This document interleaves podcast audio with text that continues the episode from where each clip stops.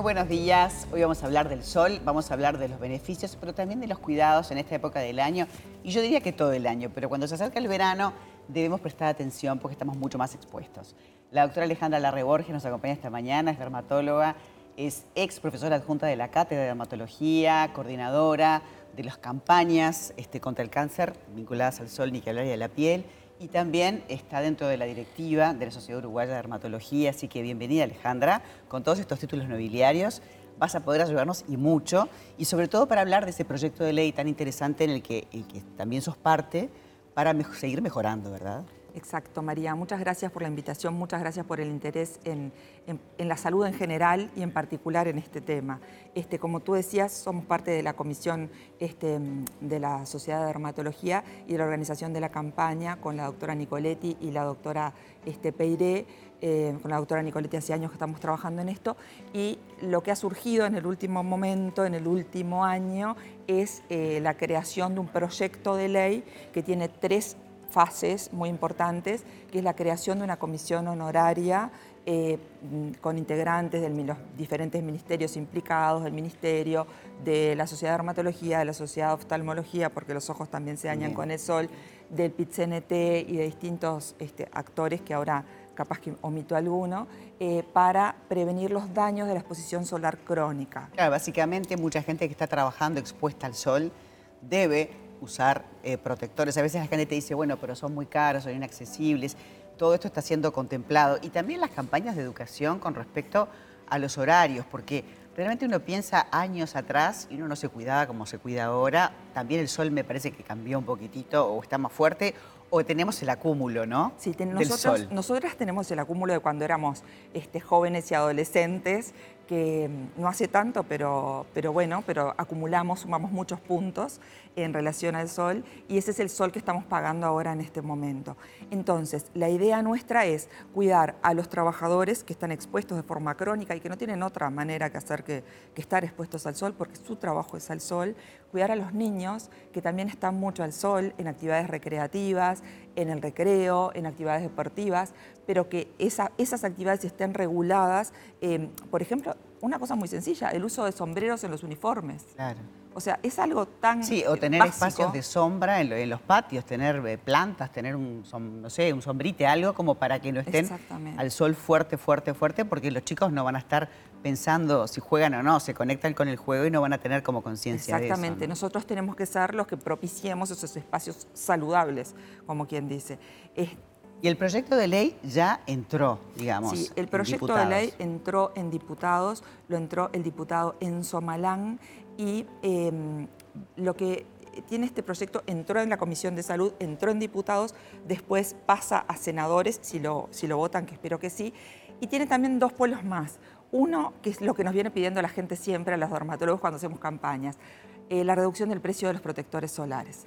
Porque nosotros le decimos, use sombrero, use ropa, use lentes, esté a la sombra y use protectores solares. Y nos dicen, bueno, pero no los puedo comprar no los puedo usar en la cantidad que debería. Entonces nuestra propuesta y la propuesta de este proyecto es eh, reducir, o sea, disminuir el IVA o sacar el IVA a los protectores solares de protección mayor a 30 eh, de tamaño grande, por supuesto, no los que son de estética facial. Claro, claro, claro, para poderle poner a los chicos, inclusive eh, uno a veces piensa que se pone base y que se maquilla y alcanza, y el protector tiene que estar siempre, tiene que estar todo el año porque el sol te hace daño, inclusive la luz artificial también se demostró que también tiene daño. Eso está, eh, exactamente, eso son una de las últimas cosas que se, ha, que se ha visto, María, como tú decís, que es que las luces artificiales, sobre todo las luces azules, las luces de las pantallas, que estamos todo el día con los celulares, con las computadoras, con, los, con todos los dispositivos electrónicos, pueden producir un daño Todavía no se demostró si vinculado al cáncer de piel, pero sí se demostró que vinculado a las manchas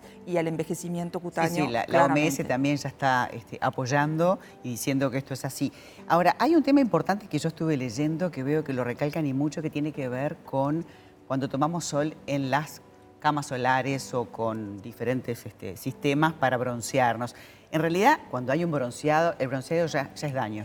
Eso te lo dicen todos los dermatólogos. Si te bronceaste es porque ya hay un daño, ¿no? Exactamente, y, estás mencionando entonces las tres, este, las tres patas de este proyecto, la de las camas solares. Eh, las camas solares son como una bomba de radiación ultravioleta. Sabemos entonces que el sol tiene distintos rayos. uno equipara como que el sol tiene todo lo mismo, pero no tiene todo lo mismo. Tiene la luz que vemos, tiene los rayos ultravioleta, tiene los rayos que dan calor. Uno de los rayos que tiene es los rayos ultravioleta.